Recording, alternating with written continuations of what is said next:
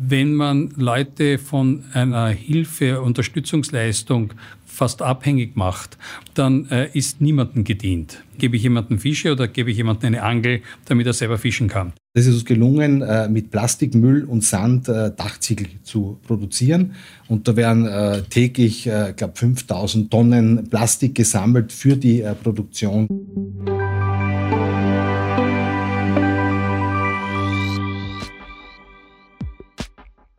Zu einer frischen, neuen und wie wir hoffen, informativen Ausgabe von Grundsatz, dem Podcast der Politischen Akademie der Volkspartei, begrüßt euch, liebe Hörerinnen und Hörer, im Namen des Teams Christian Gerd Laudenbach, wie gewohnt, sehr herzlich.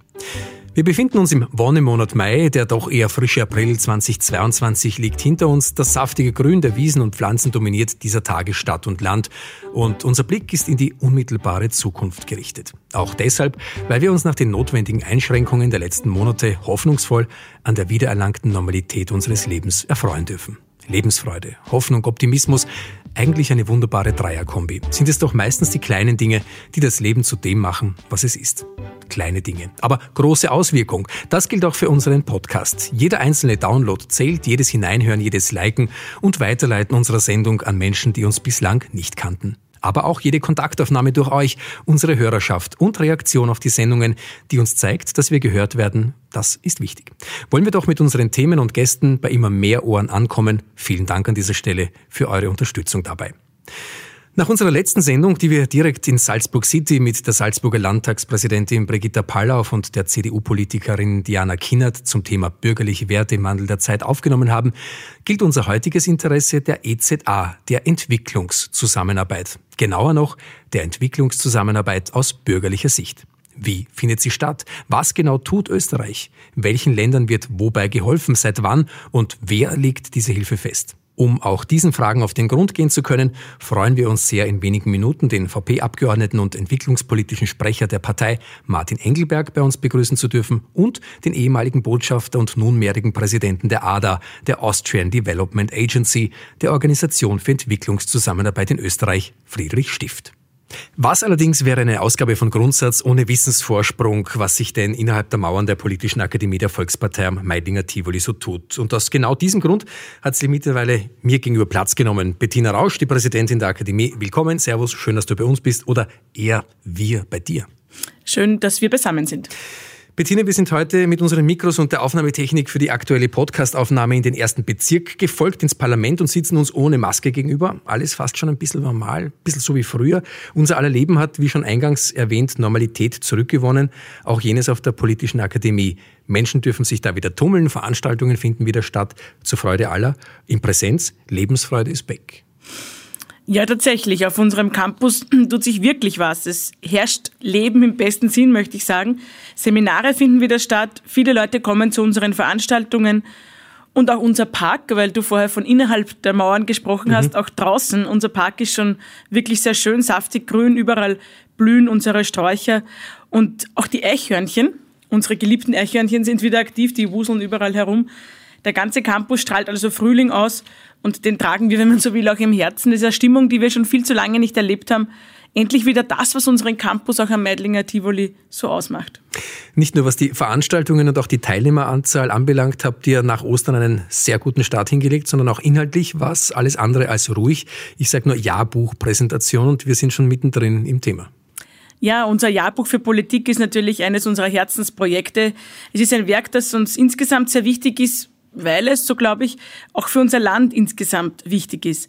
Es ist ein Standardwerk für österreichische Politik und Zeitgeschichte, ähm, ein Rückblick aufs vorige Jahr und letztlich auch ein Nachschlagewerk für die Ewigkeit, wenn man so will. Was es besonders auszeichnet, und das ist mir wichtig und darauf sind wir auch ein Stück weit stolz, das ist die Vielfalt in diesem Jahrbuch. Die Vielfalt äh, insofern als die Autorinnen und Autoren aus unterschiedlichsten Professionen kommen, aus Politik, Journalismus, aus der Wissenschaft und auch aus ganz unterschiedlichen Richtungen innerhalb dieser Disziplinen. Und das macht das Jahrbuch, denke ich, auch so stark, nicht nur inhaltlich. Falls dein Appetizer jetzt vermehrt Geschmack auf die aktuelle Ausgabe des Jahrbuchs für Politik gemacht haben sollte, Infos und Bestellung, wie könnte es denn anders sein, auf www.politische-akademie.at. Einige Worte der Präsidentin der Politischen Akademie zu ganz aktuellen Highlights rund um dein Haus, dein Team? Ja, gerade erst diese Woche hatten wir die Grete Rehor Matinee. Auch das ist so ein Highlight, das mir persönlich auch ganz besonders wichtig ist. Grete Rehor, das ist wieder ein Stück weit politische Bildung, das war ja die erste Ministerin Österreichs und ihr Andenken, das wollen wir hochhalten. In ihrem Namen machen wir Frauen und ihre Leistungen jedes Jahr auch sichtbar und wir laden dazu ein, aus den Biografien dieser erfolgreichen Frauen auch zu lernen. Heuer war das Thema Frauen und das Rampenlicht. Darum ging es heuer. Mit dabei war etwa Isabel Panagel, Shootingstar der österreichischen Kabarettszene, Daniel Sperer, früher Anchorwoman äh, im ORF bei der ZIP, also ein sehr dichtes Programm äh, mit ganz viel Inspiration für alle, die dabei waren. Zum Abschluss ein kurzer Blick deinerseits in Richtung Zukunft. Was gilt es denn in den kommenden Wochen zu entdecken? Wo liegt da der Schwerpunkt? Vielleicht auch über unsere Landesgrenzen hinweg. Es ist ja alles wieder vermehrt möglich. Ja, wir können jetzt auch international wieder aktiv sein. Das ist ganz großartig, nämlich nicht nur indem wir über internationale Themen reden, das haben wir ja ständig gemacht, zuletzt etwa über den Ukraine-Krieg, sondern auch indem wir wieder vor Ort sein können und ganz direkt auch Eindrücke gewinnen können. Im Rahmen unseres Westbalkan-Schwerpunkts machen wir nächste Woche eine Studienreise nach Montenegro. Das ist das Westbalkanland, das in der Vorbereitung auf einen möglichen EU-Beitritt sicher schon am weitesten ist und wir freuen uns sehr auf alle Einblicke, die wir dort in unserer Nachbarschaft gewinnen können. Und natürlich möchte ich, ja muss ich fast den 4. Juli noch erwähnen. Stimmt natürlich, den dürfen wir nicht vergessen, wobei wir uns hier nicht auf den ersten Blick auf den 4. Juli, den amerikanischen Unabhängigkeitstag, den Independence Day beziehen, sondern auf einen sehr wichtigen Tag für die politische Akademie. Ja, für uns ist das der Tag, an dem wir unser 50-jähriges Jubiläum begehen. 1972 wurden wir gegründet, unglaubliche 50 Jahre ist das her. Und den Anlass begehen wir vielleicht doch ein bisschen amerikanisch, nämlich indem wir ein Homecoming-Fest bei uns am Campus veranstalten. Besonders interessant für all jene, die in irgendeiner Art und Weise schon in den letzten 50 Jahren mit uns zu tun hatten. Wir freuen uns auf alle Interessierten. Es wird dazu sehr bald mehr Infos geben. Aber den Termin 4. Juli, den würde ich mir jedenfalls schon mal vormerken. Ich darf wiederholen, 4. Juli 2022, Tivoli Gasse 73 in Meidling. Ein ganz sicher sonniger Montag an der Politischen Akademie, an dem wir uns freuen dürfen, viele Menschen im, am und um das Springerschlössl begrüßen zu dürfen. Bettina, lieben Dank für deine Ausführungen, dein Kommen. Alles Gute in den nächsten Wochen. Bleib fröhlich und gesund. Baba. Danke, ihr auch.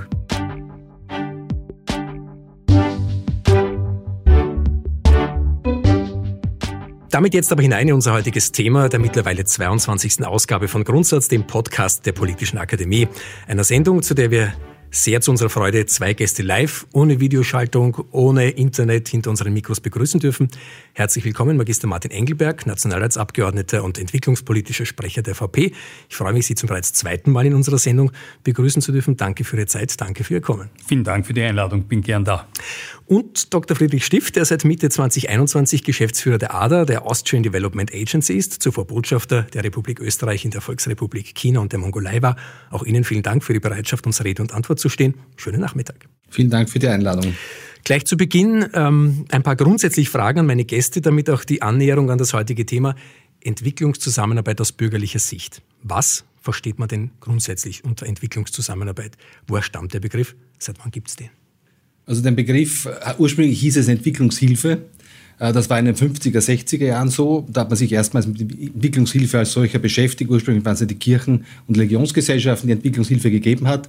Später allerdings hat man den Begriff Entwicklungshilfe ersetzt durch Entwicklungszusammenarbeit. So ist zum Beispiel im mit dem Gesetz, wo die ADA gegründet wurde, mit dem Entwicklungszusammenarbeitsgesetz eben schon der Titel jetzt drinnen, Entwicklungszusammenarbeit und nicht mehr Entwicklungshilfe. Entwicklungshilfe schaut aus, als ob man von, also großzügig von oben nach unten Hilfe verteilt, während Entwicklungszusammenarbeit ist Kooperation auf Augenhöhe. Deswegen auch der Begriff Entwicklungszusammenarbeit. Ja, und gleichzeitig entspricht es auch äh, jetzt in dem Fall dem sagen wir, bürgerlich-liberalen Weltbild äh, der Subsidiarität. Das heißt, äh, wir versuchen natürlich immer dort zu helfen, wo Hilfe notwendig ist. Äh, und äh, auf der anderen Seite fühlen wir uns aber auch als Politiker doch auch verpflichtet gegenüber den Staatsbürgern, den äh, Steuerzahler, dessen Geld wir ja äh, in dem Fall auch verteilen, äh, schon auch äh, sorgsam damit umzugehen, zu schauen, dass das, die Mittel gut verwendet werden und sinnvoll verwendet werden. Ich glaube, da haben wir auch viel Arbeit auch zu leisten an Kommunikation äh, in der Bevölkerung. Und äh, ich glaube, man kann aber nur unterstreichen, wie wertvoll und professionell die Arbeit der ADA ist. Das ist wirklich eine tolle äh, Organisation und äh, äh, eine tolle Führung. Und ich glaube, das muss man auch wirklich sehr wertschätzen. Wie ist der Dr. Stift um die Akzeptanz der EZA in der Bevölkerung bestellt? Äh, ich glaube, äh, Herr Abgeordneter hat es gerade angeschnitten, ich glaube, wir müssen an sich mehr noch tun in der Öffentlichkeitsarbeit, damit die Menschen wissen, was getan wird mit den Geldern, die wir vom, von der Republik Österreich bekommen. Äh, nur um eine Zahl zu nennen, wir bekommen jährlich 125 Millionen vom Außenministerium aus dem Budget. Äh, insgesamt gibt Österreich eine Milliarde 234 Millionen Euro aus. Das war, die Zahl für 2021, also doch sehr viel Geld. Das meiste äh, geht vom Finanzministerium an die internationalen Finanzinstitutionen, Weltbank, dann die Asiatische Entwicklungsbank, Afrikanische Entwicklungsbank und ein Drittel unserer gesamten EZA, also von diesen 1, 2, 3, 4 äh, Milliarden geht an die Europäische Union. Mhm. Für, die, für Entwicklungshilfeleistungen. Und, und, das ist ja wirklich sehr, sehr viel Geld. Also äh, das äh, muss man schon sagen, wenn man das jetzt auch noch sagen, in Kaufkraft übersetzt, ja, also äh, ist das ja noch einmal ein Multiplikator in den Ländern. Und äh, ich glaube, dass wir da wirklich eine große Verantwortung haben. Äh, auch die Verantwortung jetzt bei internationalen Organisationen, auch wirklich da immer wieder zu schauen, äh, dass dort kein Missbrauch geschieht, äh, dass dort wirklich sinnvoll eingesetzt wird. Und natürlich äh, ist das natürlich Teil der Aufgabe der ADA, bei ihren Programmen da sehr genau darauf zu achten. Ich weiß, dass das geschieht. Und äh, kann das jetzt nur bestätigen, was der Dr. Stift gesagt hat. Es ist ganz wichtig, dass wir, äh, und es ist mir auch ein großes Anliegen, immer wieder, wenn wir auch, äh, wenn zum Beispiel der Außenminister in ein Land fährt und äh, dort, wo eine Katastrophensituation ist äh, und dort äh, zum Beispiel im Fall von Äthiopien äh, doch äh, drei Millionen, glaube ich, Euro dort auch äh, sozusagen zur Verfügung gestellt hat aus dem Auslandskatastrophenfonds, äh, dass wir das auch kommunizieren, was geschieht jetzt genau damit, ja, wem wird da geholfen. Und da ist ein ganz unmittelbarer Bezug da. Und äh, da, glaube ich, äh, können wir wirklich viel tun.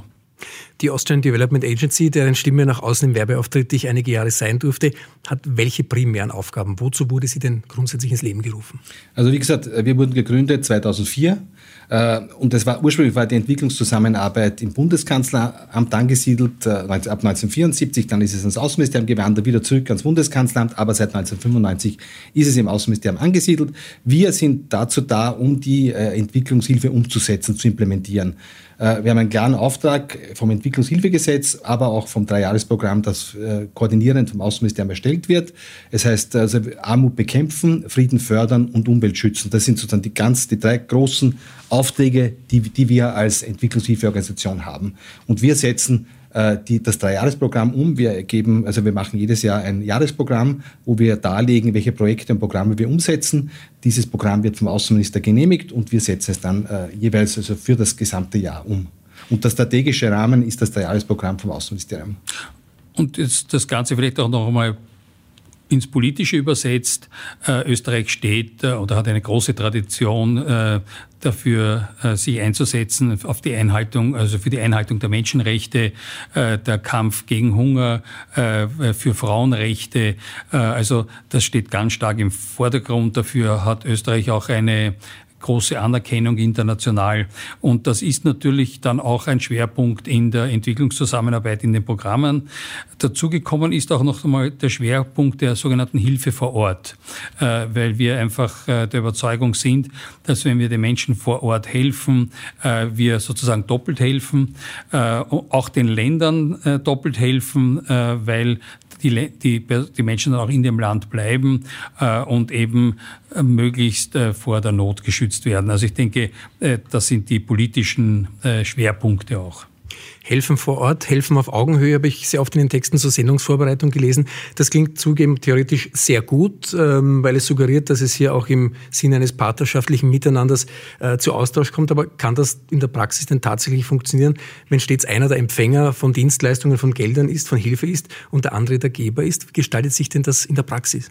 Eigentlich ganz gut. Also wir arbeiten alle unsere Programme und Projekte mit den Empfängerländern aus. Äh, auch wir machen Jahresprogramme, wo wir mit den Empfängerländern reden und sagen, wo sind eure Hauptbedürfnisse? Und dann legen wir unsere Programme und Projekte so aus, dass wir den Bedürfnissen und Notwendigkeiten der Empfängerländer Rechnung tragen. Also es ist nicht einseitig, sondern partnerschaftlich, deswegen auch Entwicklungszusammenarbeit. Aus meiner Sicht äh, gehen wir da auch noch den Schritt in Richtung der Wirtschaftspartnerschaften, das uns auch ein ganz großes Anliegen ist. Äh, und da können wir jetzt folgende Szenarien durchspielen. Äh, Szenario 1 ist, ein österreichisches Unternehmen investiert in einem afrikanischen Land, äh, produziert Güter, die für den Export bestimmt sind ist, äh, hat eine gewisse Wertschöpfung, äh, ist natürlich für ein Land, äh, ein Afrika afrikanisches Land äh, gut und wichtig, aber ist sozusagen ein Szenario. Zweites Szenario, äh, es, äh, österreichisches Unternehmen investiert dort und produziert aber für den lokalen Markt, so dass dort sagen, ein, ein Kreislauf entsteht einer Wertschöpfung, die dann im Land bleibt. Das könnte man noch sozusagen noch verbessern dadurch, dass es auch eine Berufsausbildung gibt. Also österreichische Unternehmen haben ja Tradition, eine große Tradition der Lehrlingsausbildung. Das heißt, der Ausbildung der Fachkräfte im Unternehmen. Also wenn dieses Know-how dann auch noch mitgenommen wird in ein afrikanisches Land, dann ist die sagen, Wertschöpfung noch eine vielfach größere für das Land. Äh, und drittes Szenario ist, äh, wir unterstützen, helfen Unternehmen, Startups in den jeweiligen Ländern von lokalen Personen, äh, äh, oft auch äh, mit einem starken Fokus auch auf Frauen. Also das ist auch ein ganz wichtiges, auch so ein Programmschwerpunkt. Da gibt es auch die österreichische Entwicklungsbank, die ja auch mit diesen sogenannten Mikrokrediten arbeitet. Das heißt Kleinst, Klein- und Kleinstkredite, äh, die interessanterweise äh, vorzugsweise eben immer an die Frauen vergeben werden, weil sich herausgestellt äh, hat, dass Frauen sorgsamer mit dem Geld dann auch umgehen als äh, manchmal Männer. Äh, und äh, wo wir also eben vor Ort, Menschen vor Ort dabei unterstützen und helfen, äh, ein eigenes Unternehmen, ein Startup oder was auch immer zu gründen. Äh, und äh, das sind für mich, sagen wir, auch fast hierarchisch, ist das die höchste Stufe der Hilfe zur Selbsthilfe. Unterstützung, Schlagwort. Einige Themen der ADA befinden sich auf der Website, nämlich Chancengleichheit in Albanien, habe ich da gelesen, Selbstbestimmung von Frauen und Mädchen in Uganda, grüne Wirtschaft für Georgien. Wie ist Anschließend an die vorige Frage, der Erfolg einer Zusammenarbeit messbar, wenn überhaupt? Wann ist eine Kooperation, eine Unterstützung gelungen? Wann sind Sie als Geschäftsführer der ADA zufrieden? Also ich glaube, im Bereich, wie der Abgeordnete sagt, im Bereich der Ausbildung ist, bleibt immer was zurück. Wenn man Leute ausbildet, in eine Berufsausbildung gibt, dann können sie auf eigenen Beinen stehen. Das Wissen kann man ihnen nicht mehr nehmen. Also ich glaube, Berufsausbildung, überhaupt Bildung ist ein Gut, das wir vermitteln können, das den Leuten bleibt. Ein anderes Projekt, in Uganda sind wir seit 25 Jahren im Wasserbereich tätig. Äh, wir schauen, dass die, die Uganda Zugang zu sauberem Trinkwasser haben, zu sanitären Anlagen und dass die Kinder oder Frauen nicht mehr so weit laufen müssen zu, zu Wasserstellen. Und mittlerweile ist es gelungen, durch unsere Projekte der ADA in den letzten 25 Jahren, dass zwei Millionen Menschen frisches, sauberes Trinkwasser haben und, und sanitäre Einrichtungen, äh, die auch für die Hygiene sehr, sehr wichtig sind. Also ich glaube, das ist auch eine Erfolgsgeschichte. Andere Wirtschaftspartnerschaften, etwa Lenzing, hat in, in Albanien ein Wiederaufforstungsprojekt angegangen. Äh, Albanien hat nach dem Sturz des Kommunismus stark abgeholzt, wurde illegal, wurde abgeholzt, äh, natürlich für das Klima und für die Umwelt sehr, sehr schädlich. Und so hat nun Lenzing seinen Beitrag geleistet für die Wiederaufforstung, aber auch als, als, äh, als Herzeigebeispiel für, für andere Firmen, was sie machen können, um äh, zu einem nachhaltigen Wachstum und zu einer nachhaltigen Wirtschaft in einem anderen Land beizutragen. Oder in Kamerun ein weiteres Beispiel, es gibt sehr viel äh, Müll äh, von äh, Plastik äh, und es ist uns gelungen, äh, mit Plastikmüll und Sand Dachziegel zu produzieren und da werden täglich, ich glaube, 5000 Tonnen Plastik gesammelt für die äh, Produktion von, von Dachziegeln, wo eben das, das Plastik, das rumliegt in der Natur, in der, um, in der Umwelt, nicht in der Natur, äh, gesammelt wird und so also wiederverwertet wird. Hm.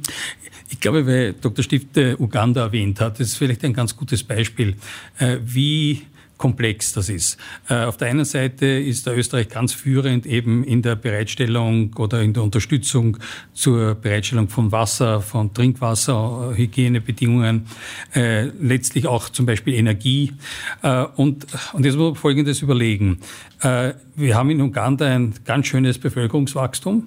Und äh, das letzte Mal, wo ich in Uganda war, hat mir äh, dann jemand gesagt, es ist so, dass obwohl so viel investiert wird, sinkt der Elektrifizierungsgrad, weil einfach das Bevölkerungswachstum so groß ist. Jetzt sagt man, okay, brauchen die unbedingt Strom? Ja, und zwar oft auch nur in kleinen Mengen, weil es zum Beispiel darum geht, dass sie sonst äh, mit diesen Kerosinöfen heizen müssen. Dadurch äh, ist natürlich das äh, ganz äh, schlecht für die Gesundheit. Und zweitens, die Kinder brauchen in ihrer Ausbildung äh, Licht. Das heißt, die brauchen auch nur, wenn es auch eine kleine Lampe ist, ein gewisses Licht. Jetzt äh, ist in den letzten Jahren sehr viel investiert worden, zum Beispiel in Solarpaneele, die einfach nur für eine Hütte jeweils äh, vorhanden ist, mit einem Leasingmodell und alles Mögliche, was auch ein Gemeinschaftsmodell, glaube ich, mit der ADA ist. Äh, und so versucht man Schritt zu halten. Äh, aber es ist eine komplexe Situation, wo auf der anderen Seite, äh, wenn man auch nur es schaffte, die, das Alter, zu dem äh, eine junge Frau zum ersten Mal ein Kind bekommt, um ein Jahr zu erhöhen, würde schon äh, das, das ganze System viel besser funktionieren. Also wir haben natürlich mit einem in gewissen Ländern, nicht mehr in allen Ländern, einen, ein, ein Bevölkerungswachstum. Und das sind alles sozusagen Stellschrauben, an denen man halt äh, drehen muss und dann versteht man, wie komplex diese Situation ist. Wie groß ist die Stellschraube Nachhaltigkeit? das spielt bei allen Projekten eine wichtige Rolle. Also wie der Herr Abgeordnete gesagt hat, Gleichstellung von Frauen, äh, dann Förderung von Behinderten und äh, nachhaltige Wir nachhaltiges Wirtschaften und Umwelt ist bei allen Projekten äh, ein, ein, Kriterium. Und wir schauen, dass bei allen Projekten äh, schauen wir, äh, dass der Nachhaltigkeitsfaktor ein wesentlicher Faktor ist. Dass man äh, schaut, äh, dass die Umwelt nicht weiter verschmutzt wird, dass man äh, schaut, dass man mit wenig, zum Beispiel in der Landwirtschaft, mit weniger Wasser auskommt, insbesondere wo Dürregebiete ist. Wir liefern auch Saatgüter, die mit weniger Wasser auskommen, äh, resilientere Saatgüter. Da gibt es auch ein Beispiel, äh, bio-gentechnikfreier Soja wird von österreichischen Firmen produziert, etwa in Moldau, aber auch in der Ukraine um auch so zu helfen bei der Vermarktung der Produkte, die, die im Agrarbereich hergestellt werden. Also Nachhaltigkeit spielt bei allen Projekten eine Rolle, so wie die Frauenförderung. Mhm. Wie kann man sich vorstellen, wenn es um die Schwerpunkte der Entwicklungszusammenarbeit geht? Äh, nimmt sich da das Team eine große Weltkarte und äh, macht nach einem Meeting dann Hakel und, und Kreuzerl und Sterndal, wo geholfen werden muss? Oder wie funktioniert das in der Praxis? Also wir haben äh, sozusagen diese politische Entscheidung getroffen, dass es Schwerpunktländer gibt. Äh, in Afrika gehören dazu äh, die auch sogenannten Least Developed Countries, also LDCs. Ähm, das ist in Ostafrika, Äthiopien, Uganda, äh, Mosambik, Burkina Faso. Und in West, ja, also Burkina Faso ist ja auf der Westseite und, und in Asien Bhutan. Allerdings Bhutan, glaube ich, kommt aus dieser Gruppe der Least Developed Countries gerade raus. Äh, also auch eine Erfolgsgeschichte, an der Österreich auch äh, beigetragen hat. Und in Europa sind es äh, vor allem am Balkan Kosovo, Albanien, Moldau, Georgien. Armenien. Armenien, genau. Und, und Palästina. Genau, ja, also sozusagen Mittlerer Osten. Und ich denke, weil wir auch darüber gesprochen haben, äh, duale Ausbildung, da haben wir auch ein Erfolgsmodell in Albanien äh, laufen, wo es eine Berufsschule oder eine, äh, also eine HTL, glaube ich, gibt. Und das wird auch ganz stark nachgefragt. Also diese duale Ausbildung, das heißt äh, ähm, sagen Lehrling, Gesellen, Meisterausbildung, äh, auch am Arbeitsplatz ist ja ein, ein Lernmodell, das in Österreich Deutschland ganz gängig ist, aber nicht in der, in der weiten Welt draußen. Äh, wir werden oft danach gefragt und äh, ist natürlich ein, ein Exportmodell und daher äh, ist das auch in Albanien der Fall. Äh, auch im Kosovo sind wir sehr engagiert, haben dort auch äh, sehr viele sehr erfolgreiche Projekte. Äh, gerade jetzt wird auch eins abgeschlossen, äh, wo es darum ging, äh, so Start-up-Center, Gründerzentren zu machen, also Leute vor Ort. Da gab es auch so IT-Ausbildungen mit Best of Best Classes und also wirklich tolle Sachen. Auch muss man sagen, das ist eine äh, gar nicht so einfache Situation, weil wir haben in Österreich einen hohen Bedarf an IT-Kräften zum Beispiel. Also österreichische Unternehmen klagen total über äh, Mangel an IT-Kräften. Gleichzeitig äh, bilden wir dort mit unserer Unterstützung welche aus. Aber die Länder wollen natürlich, dass die Fachkräfte dann auch dort bleiben.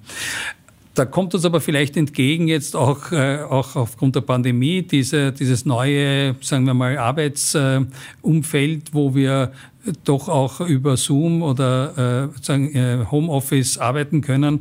Also äh, ich habe da auch mit einem Unternehmen äh, zu tun, wo daran gearbeitet wird, dass zum Beispiel Fachkräfte im Kosovo vor Ort arbeiten äh, und dann einmal in zwei Wochen, einmal im Monat äh, nur nach Österreich kommen. Damit könnte sich wirklich ein gute, eine gute Lösung für diese ganze Problematik ergeben. Herr Dr. Stift, angesprochen auf Österreich und wir wissen ja, wir sind ein kleines Land, damit haben wir Leben gelernt. Ähm, der Umstand sagt aber nichts in Bezug auf die Größe und Umfang und Wirkung gesetzter Maßnahmen. Ähm, worin sind wir denn als Land Österreich besonders gut? Gibt es einen Bereich, wo wir überdurchschnittlich gut sind? Ja, eindeutig im Wasserbereich sind wir überdurchschnittlich gut. Wir haben, äh, wir haben etwa das Wassergesetz geschrieben jetzt äh, in Albanien äh, zur Vorbereitung äh, der EU-Beitrittsverhandlungen. Auch integriertes Wassermanagement sind wir führend, da arbeiten wir mit der Europäischen Union zusammen. Die hat uns auch beauftragt, ein sogenanntes in, in delegierter Kooperation Projekte in Albanien umzusetzen. Überhaupt der Drittmittelbereich für uns wesentlich ist. Wir bekommen regelmäßig von der Europäischen Union äh, Projekte anvertraut, die wir für die Europäische Union umsetzen. Wir geben meistens auch noch zusätzlich einen Beitrag dazu, aber das meiste Geld kommt von der EU, ist natürlich auch Geld, das letztlich auch von Österreich an die EU überwiesen wurde. Aber da sind wir im Bereich äh, Wasser, aber auch Berufsausbildung, wie der Herr Abgeordnete gesagt hat, äh, führend. Äh, wir haben ein sehr interessantes Projekt äh, auch im Justizbereich in Albanien, das auch von der ADA gemanagt wird. Und zwar der Justizsektor in Albanien wird durchleuchtet, weil die Einkommensverhältnisse also sagen wir, die Vermögensverhältnisse von Richtern und Staatsanwälten haben nicht dementsprochen mit, die, mit den, mit den Einnahmen oder Einkommensverhältnissen. Daher werden alle Richter und Staatsanwälte durchleuchtet und wenn das nicht übereinstimmt, verlieren sie ihren Job. Das ist natürlich ein sehr komplexes und schwieriges Projekt, aber man möchte den Justizapparat Anführungszeichen säubern. Mhm. Auch wichtig für die Beitrittsverhandlungen mit der Europäischen Union. Und sonst haben wir etliche Projekte der Europäischen Union im Bereich der nachhaltigen Landwirtschaft, etwa in, in Georgien und Armenien, aber auch in Moldawien. Äh, Herr Abgeordneter erwähnt, Bhutan, ich glaube, das ist eine große Erfolgsgeschichte für Österreich. Äh, Bhutan wird jetzt ein Middle-Income-Country, also ist kein, äh, kein Least-Development-Country mehr. Äh, Österreich hat dort die ersten Kleinkraftwerke gebaut, Wasserkleinkraftwerke. Wir haben ihnen geholfen beim Aufbau des Tourismus, äh, Tourismusschulen äh, und jetzt etwa helfen wir ihnen beim Aufbau des Gerichtssystems, aber auch die, das Innenministerium unterstützt äh, bei der Forensik. Also sehr, in sehr, sehr vielen Be äh, Bereichen konnten wir Bhutan unterstützen und es ist sehr schön zu sehen, äh, dass Bhutan es jetzt in ein, in ein Mitteleinkommensland ge geschafft hat. Wenn wir davon ausgehen, dass es seitens der ADA Koordinations- und Projektbüros in den unterschiedlichsten Ländern gibt. Dann gibt es aber auch Inlandsarbeit, wie ich gelesen habe. Wie schaut die aus? Warum muss man auch in Österreich für die Entwicklungszusammenarbeit arbeiten? Also man muss äh, Verständnis wecken. Also die, die, wir wollen ja, dass die, der Steuerzahler weiß, dass sein Geld gut äh, verwendet wird. Äh, wir wollen auch äh, Verständnis dafür wecken, dass wir zu Solidarität verpflichtet sind. Wir, bekommen, wir haben ein judeo-christliches Weltbild in, in, Österreich, in Europa und da gibt es eben auch Solidarität und, und Subsidiarität zu üben. Ähm, aber letztlich auch äh, die Welt, wir sitzen in einem Boot. Wenn, wenn eine, eine Seite der, der Welt absinkt, äh, ist das nicht gut für die andere Seite. Also die Welt kann nur besser werden, äh, wenn es allen besser geht. Und wir, wir sind in einer glücklichen Lage äh, in Österreich. Äh, wir leben in Frieden, ist zwar nicht äh, auch nicht, kann man auch nicht für ganz gegeben hinnehmen, wenn man in die Ukraine blickt, aber trotzdem, wir haben einen hohen Lebensstandard, äh, wir haben ein gutes Bildungssystem, ein gutes Gesundheitssystem und wir wollen denen helfen, denen es nicht so gut geht und die von Natur aus äh, benachteiligt sind. Und ich denke, das ist doch eine wichtige politische Aufgabe und deswegen bin ich auch sehr dankbar, dass wir diesen Podcast machen zu diesem Thema. Äh, ist auch in der politischen Akademie auch ein Schwerpunktthema. Äh, also dieses Bewusstsein zu schaffen, äh, Dr. Stifter hat das ja richtig gesagt, es ist ganz wichtig, äh, dass es eine Aufmerksamkeit gibt für diese Herausforderungen. Die sind ja gewaltig. Wir reden ja von hunderten Millionen Menschen, die an äh, tatsächlichem Hunger leiden. Das hat sich, diese Zahlen haben sich jetzt auch noch einmal deutlich erhöht, auch durch die Pandemie und auch jetzt durch diese Energiekrise. Auch wir fürchten auch noch eine Verschlimmerung durch die äh, mangelnde Versorgung jetzt aus der Ukraine, die ein großer Weizenexporteur sind, gerade auch in afrikanische Länder. Also das heißt, äh, da, da gibt, gilt es wirklich, äh, Verantwortung zu übernehmen, solidarisch zu sein. Äh, also äh, wir sind ja als Österreich äh, gar nicht einmal jetzt in der Situation, dass wir eine koloniale Vergangenheit hätten, für die wir sozusagen gerade stehen müssen, sondern es ist einfach tatsächlich aufgrund unseres Weltbilds, auf äh, Menschenbildes, äh, äh, und äh, unserer Ethik einfach ein ganz wichtiges Element. Und zugleich unsere Verantwortung, aber auch dafür zu sorgen, dass das ordentlich und, und, äh, und wirklich äh, äh, sagen nach, nachhaltig äh, äh, gut eingesetztes Geld ist. Ja? Also, und das, glaube ich, gilt es zu kommunizieren und da sind wir froh über jede äh, Möglichkeit dafür. Wenn es um die Entwicklungszusammenarbeit geht, Entwicklungszusammenarbeit zu leisten, dann ist die Koordination mit anderen Staaten wahrscheinlich unerlässlich. Das heißt, es arbeitet hier nicht jeder Staat für sich und äh, schaut, dass er Kooperationen findet. Das heißt, es ist Abstimmung notwendig. Kann es vorkommen, dass zum Beispiel handelspolitische Interessenziele im Widerspruch zur Entwicklungszusammenarbeit stehen, dass dieser Umstand vielleicht auch ein gewisses Maß an Konfliktpotenzial birgt? ich glaube, da wird da gleich einspringen. Da gibt es ganz klassische Beispiele. Äh, ich glaube, da gab es einmal einen Sänger, glaube ich, oder Künstler, der äh, wirklich mit besten Absichten ein äh, so ein Hilfsprogramm gestartet hat, äh, um ich weiß gar nicht, in welchem Land das war, äh, sagen die Netze, also gegen die Malariamücken, äh, äh, also anzukaufen und in dieses Land zu bringen und hat aber damit im nächsten Schritt die, die komplett die lokale quasi Produktion damit kaputt gemacht, weil die plötzlich keinen Absatz mehr hatten. Ne? Also äh, weil das geflutet wurde, das Land mit den Netzen, die aus Amerika oder was auch immer kamen. Äh, es gab ja noch krassere Fälle, wo wir äh, Überschüsse aus, ähm, aus unserer Milchproduktion in Milchpulver verarbeitet haben und in Länder sozusagen verschenkt haben, wo auch wieder die lokale Landwirtschaft dann äh, daran zugrunde gegangen ist und so weiter, bis zu einem, glaube ich, das ist, glaube ich, das abstruseste Beispiel, dass in Italien äh, Flüchtende aus afrikanischen Ländern auf Tomatenplantagen irgendwie gearbeitet haben, dort einen enormen Überschuss an Tomaten dann produziert haben. Das wurde dann als getrocknete Tomaten nach Afrika äh, exportiert, hat dort die lokale Landwirtschaft ruiniert und daraufhin die Landarbeiter sind dann nach Italien geflohen, äh, damit sie Arbeit haben und das sind in einen totalen Teufelskreis gekommen. Also es gibt tatsächlich äh, ziemlich äh, schwierige äh, Szenarien, äh, wo aber jetzt ein viel größeres Bewusstsein da ist, äh, dafür darauf zu achten, dass das nicht passiert. Äh, also mit den eigenen Programmen, aber auch in der Koordination, das, weil Sie das gefragt haben, äh, also auch mit anderen Ländern. Das wird äh, in der Zwischenzeit, glaube ich, sehr viel besser abgestimmt. Aber Eher die Ausnahme, Herr Dr. Stifter. Da schaut einmal das Außenministerium auch drauf, dass sowas nicht passiert. Wir koordinieren uns sehr eng auch und gleichzeitig haben, zu Beginn haben wir eine Entwicklungszusammenarbeit und Partnerschaft. Äh, wir besprechen unsere Projekte und Programme mit den Entwicklungsländern äh, und, äh, und so kommen durch den Dialog, so kommen eben solche Fehlentwicklungen nicht mehr so häufig vor wie früher. Ich glaube also, es ist uns gelungen, in, in letzter Zeit, dass sowas nicht mehr vorkommt, wo man den lokalen Markt dann umbringt durch, durch Lieferungen, etwa wie man gehört mhm. hat, durch, durch Milchpulver, eben, wo eben die lokale Milchproduktion dann leidet. Also, äh, und es gibt auch einen engen Austausch mit allen anderen Gebern, Ländern im Rahmen der OECD. Da gibt es ein eigenes Entwicklungshilfekomitee, Entwicklungszusammenarbeitskomitee.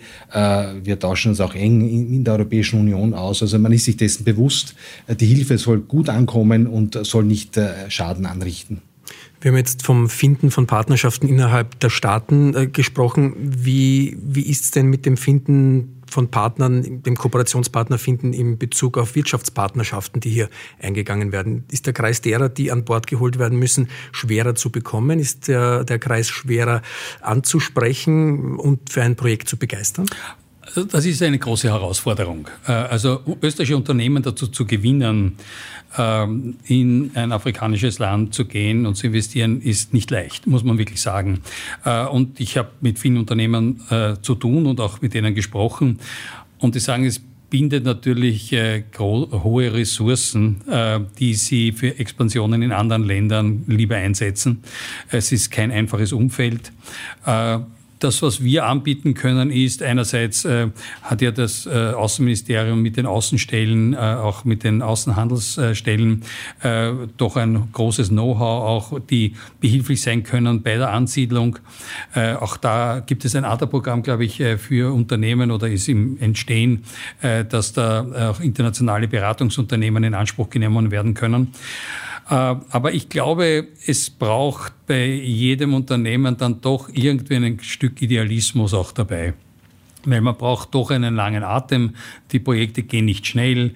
Äh, es ist äh, sozusagen immer auch eine Frage der Rechtssicherheit und so weiter. Eines, was man aber auch sagen muss, ist, weil man oft von Afrika spricht. Also äh, man glaubt gar nicht, wie unterschiedlich die afrikanischen Länder und manchmal auch Regionen innerhalb eines Landes sind. Äh, also wir haben in der Zwischenzeit sehr, sehr erfolgreiche äh, Länder in Afrika, zum Beispiel Ruanda, wo eine, eine unglaublich gut sich entwickelnde Wirtschaft da ist und da auch wirklich ein großer Anreiz da ist, auch für Unternehmen sich dort anzusiedeln. Äh, das heißt, das äh, ist eine große Herausforderung, das, was wir dazu tun. Wir haben natürlich auch die österreichische äh, Entwicklungsbank, also wir haben ja verschiedene Einrichtungen auch, die da unterstützen können. Was wir auch jetzt zuletzt gemacht haben, ist immer wieder so Roundtable-Gespräche zu machen mit Unternehmen, wo auch das Außenministerium äh, sozusagen auch mithilft und, äh, äh, und wir da zum Beispiel Projekte vorstellen von erfolgreichen Ansiedlungen österreichischer Unternehmen, damit es ein Anreiz ist, Interesse zu wecken. Aber ich denke, da haben wir noch ja, viel Potenzial nach oben natürlich. Also leichter ist es nicht geworden. Ich glaube also, wir müssen auch mehr tun als ADA, um das Interesse zu wecken für Wirtschaftspartnerschaften. Wir müssen das Instrument wahrscheinlich attraktiver gestalten. Ähm, vielleicht auch müssen wir risikobereiter werden. Es ist ja so bei, bei diesem Instrument der, der, Wirtschaftspartnerschaft, dass österreichischen Unternehmen, die innovative Ideen haben und in, in etwa in Afrika äh, sich engagieren wollen, wirtschaftlich und sozial, ein Projekt präsentieren und, und bei der Projektumsetzung äh, geben wir ihnen bis zu 200.000 sozusagen Anschubfinanzierung. Äh, und das Projekt wird aber erst am Ende abgewickelt. Also der Unternehmer muss, muss in Vorlage treten mit dem Geld und erst äh, wenn, wenn das Projekt von seiner Seite also aus, ausgeführt ist, wird abgerechnet. Und das ist natürlich für kleine Unternehmen oft schwierig, mit, doch mit, mit 200.000 oder bis 200.000 äh, Euro in Vorlage zu treten. Also ich glaube, wir, wir müssen da mehr tun, auch um das Instrument bekannter zu machen und auch attraktiver wieder zu machen. Also da, wir sind gerade dabei, äh, wir machen uns selbst Gedanken, wie wir wieder mehr Interesse an diesem Instrument der Wirtschaftspartnerschaft äh, wecken können. Und ist auch tatsächlich eine der Schwerpunkte des Dreijahresprogramms, äh, das jetzt gerade in Entwicklung ist für eben gerade diese Jahre. Also alle drei Jahre äh, legt die Regierung eben ein Dreijahresprogramm fest. Und da ist eben gerade diese wirtschaftliche Zusammenarbeit auch ein Schwerpunkt. Also äh, das heißt nicht, dass die anderen Bereiche sozusagen klassische Entwicklungszusammenarbeit äh, da vernachlässigt werden sollen, aber dass wir darauf auch jetzt äh, auch mehr ein Augenmerk haben. Ich würde gegen Ende auch gern in Richtung des Subsidiaritätsprinzips äh, kommen, dass politische Entscheidungen, und das besagt es, jeweils auf der untersten Ebene zu treffen sind, beziehungsweise wenn das dort nicht möglich ist, dann auf die nächsthöhere Ebene wandern. Ähm, wir haben das im Grundsatz schon öfter thematisiert. Subsidiarität in der äh, Entwicklungszusammenarbeit und damit eigentlich die Frage, wie man Länder unterstützen kann und unterstützt dabei, und dennoch einen größtmöglichen Spielraum des eigenen Landes, dieses, dieses Landes, das man unterstützt, äh, hervorrufen kann. Ist das möglich? Ist das ein Widerspruch? Wird das forciert? Ist das Intention? Also ich glaube, wenn ich das einmal so auch intuitiv beantworte, kann ja jeder nachvollziehen. Äh, wenn man Leute von einer Hilfe, Unterstützungsleistung fast abhängig macht, dann äh, ist niemandem gedient. Nicht? Also das ist dieses berühmte äh, Beispiel, äh, gebe ich jemandem Fische oder gebe ich jemandem eine Angel, damit er selber fischen kann. Äh, also ich glaube, das ist ein ganz wichtiger Grundsatz, den wir verfolgen und nennen wir das vielleicht ein Stück dieses, dieses, dieser, dieses Gedankens der Subsidiarität. Also wir helfen dort, wo Selbsthilfe nicht möglich ist oder wo, äh, wo tatsächlich eine Katastrophe entstanden ist. Wir haben ja die Mittel für den Auslandskatastrophenfonds ver drei bis vierfacht, also äh, wirklich gewaltig gesteigert. Äh, also da ist ein, der klare Gedanke der Solidarität. Das heißt, wenn Menschen in Wirklichkeit natürlich vollkommen unverschuldet in irgendeine Not geraten, äh, dann gibt gebietet es ja wirklich die Moral, dass wir da schnell und, und, und großzügig helfen. Äh, ich glaube, dass da Österreich auch einen, einen, einen schönen Rekord hat. Also gerade jetzt auch, was die Ukraine betrifft, äh, sind wir wirklich auch mit großzügiger Hilfe äh, vor Ort.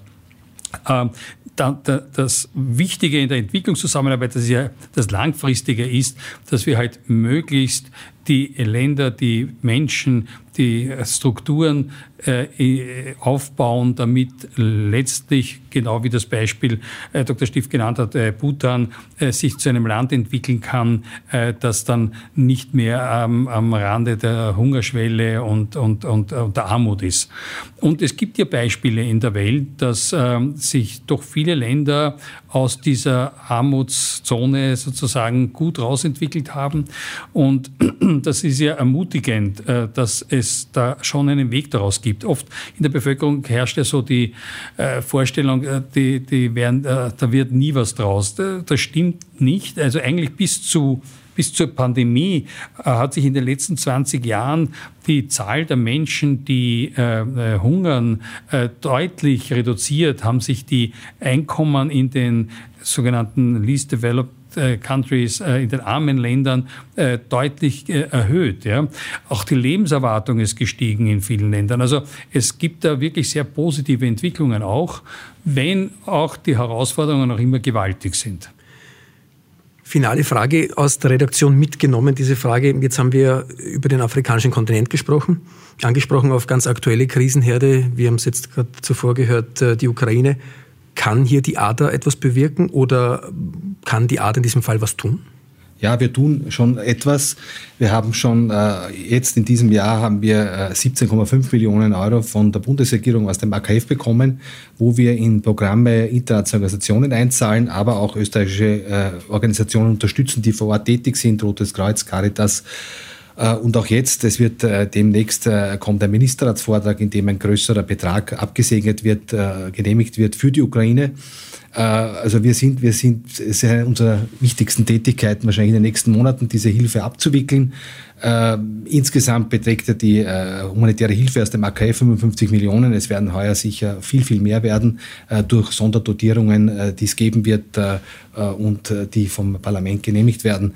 Äh, wir helfen der Ukraine einerseits äh, vor Ort äh, über die NGOs, über, über UNHCR, Flüchtlingshochkommissariat, Kinderhilfswerk etc. Und jetzt natürlich über Nachbar in Not. Der Betrag, den Nachbarn, der für Nachbar in Not gespendet wird, wird von der Bundesregierung verdoppelt und wird über den Auslandskatastrophenfonds und über die ADA abgewickelt. Und wir sind da in engen Gesprächen auch mit der ukrainischen Botschaft in Wien und mit der Ukraine, damit das Geld so verwendet wird, wo es auch am dringendsten gebraucht wird.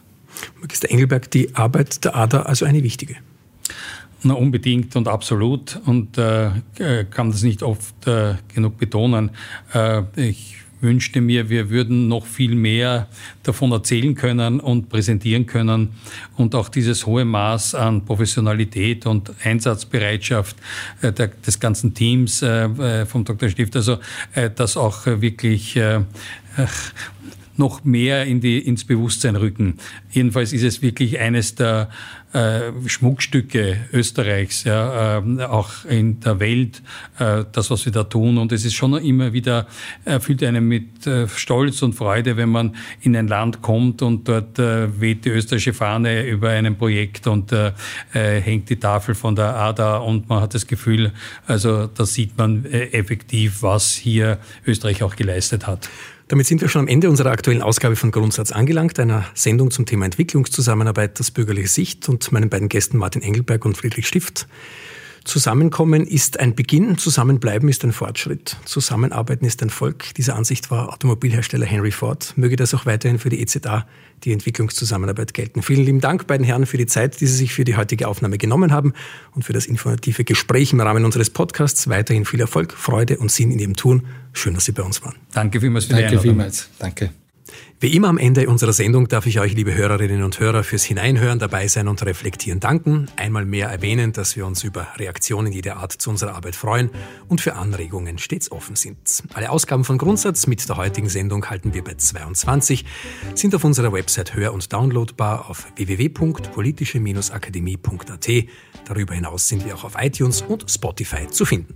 Das war Grundsatz, der Podcast der Politischen Akademie der Volkspartei, eine Sendung wie immer produziert in Zusammenarbeit mit Missing Link. Auf Wiederhören sagt Christian Gerd Laudenbach. Bis bald.